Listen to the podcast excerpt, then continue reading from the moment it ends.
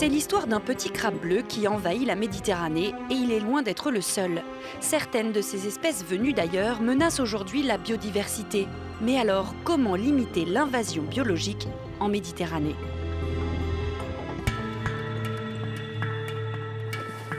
Alors on appelle ce, ce crabe le crabe bleu parce que le dessous de ses pinces est d'un bleu, d'un bleu vif et, euh, et ravissant d'ailleurs. Il est aussi beau qu'il peut être méchant. J'ai le, le privilège d'être euh, pêcheur professionnel et ostréiculteur depuis euh, plein de générations, dans un cadre magnifique, dans un parc naturel régional, au pied des Pyrénées. Selon les périodes de l'année, oui, on arrive à, retrouver souvent ce crabe bleu dans les filets autour des parcs à huîtres, lorsque ce crabe est prisonnier dans, dans un filet, après avoir tué tout le monde, tous les autres animaux, et lorsqu'il est lassé, il découpe les mailles du filet avec ses pinces et il s'enfuit à la nage. Ce n'est pas un prédateur, c'est un super prédateur qui envahit nos lagunes. Il arrive à manger tout ce qui est vivant, à savoir les anguilles, les poissons, les crevettes, les autres crabes, tout ce qui est aussi sous le sable. Et là où il a, été encouragé, en définitive, il n'y a plus sous l'eau qu'un désert. C'est un fléau qui, on le suppose, dans quelques années, va prendre une proportion vraiment inquiétante. On est en train d'essayer de mettre en place des types de filets pour limiter le plus possible et capturer le plus possible de crabes. Cette ressource-là va, va de toute façon se multiplier. Il faut, euh, il faut la freiner. On n'arrivera pas à empêcher ce crabe-là de se, de se développer.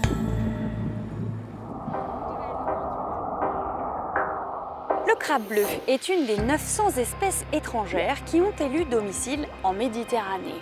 Elles arrivent souvent par bateau, parfois de mer lointaine. Lorsqu'ils quittent un port, les ferries ou les cargos remplissent une partie de leur cale avec de l'eau, l'eau de ballast, pour maintenir leur équilibre. Le problème, c'est qu'ils aspirent dans le même temps quantité de micro-organismes, d'algues ou encore des œufs de poissons qui sont à leur tour déchargés en mer lorsque le bateau arrive à destination. Ici en Méditerranée, avec le réchauffement climatique et donc une mer chaude, ces espèces qu'on appelle non indigènes se sont installées confortablement et prospères, avec à la clé de forts bouleversements écologiques dans un système déjà fragile.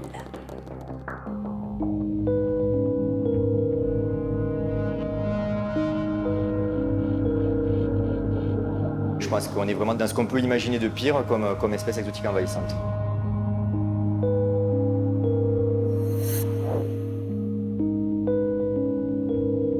On a un gros projet euh, actuellement sur le crabe bleu.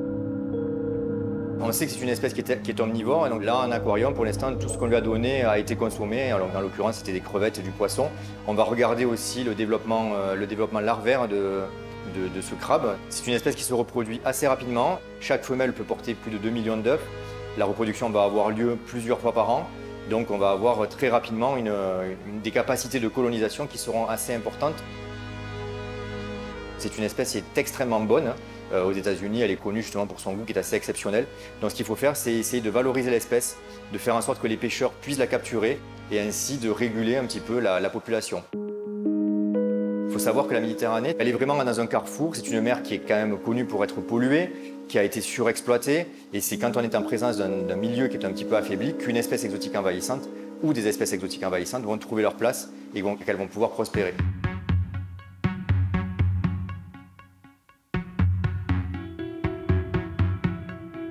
Les espèces invasives euh, rentrent euh, en Méditerranée euh, pour une très grande partie à cause des eaux de ballast.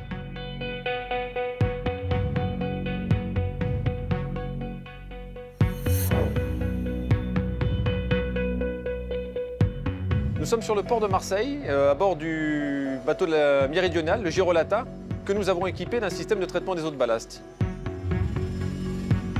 Il faut savoir qu'il y a entre 3 et 5 milliards de mètres cubes d'eau qui sont échangés dans le monde chaque année par les problématiques de, de ballastage et déballastage. Et donc ça crée de très gros problèmes économiques, écologiques. Le système Biosi est composé de deux éléments principaux. Une filtration qui va enlever tous les, éléments en suspension dans l'eau. Il faut considérer ça comme une grande passoire.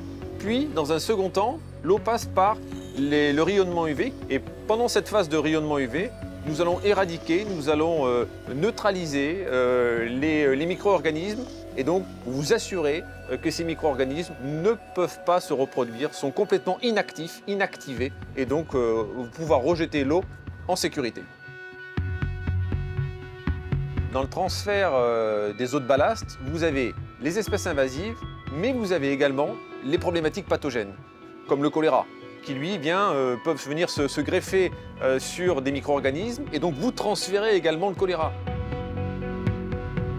En 2024, la très très grande majorité des bateaux, euh, pour ne pas dire la totalité des bateaux marchands actuels dans le monde, va être qui- équipé d'un système de traitement des eaux de ballast.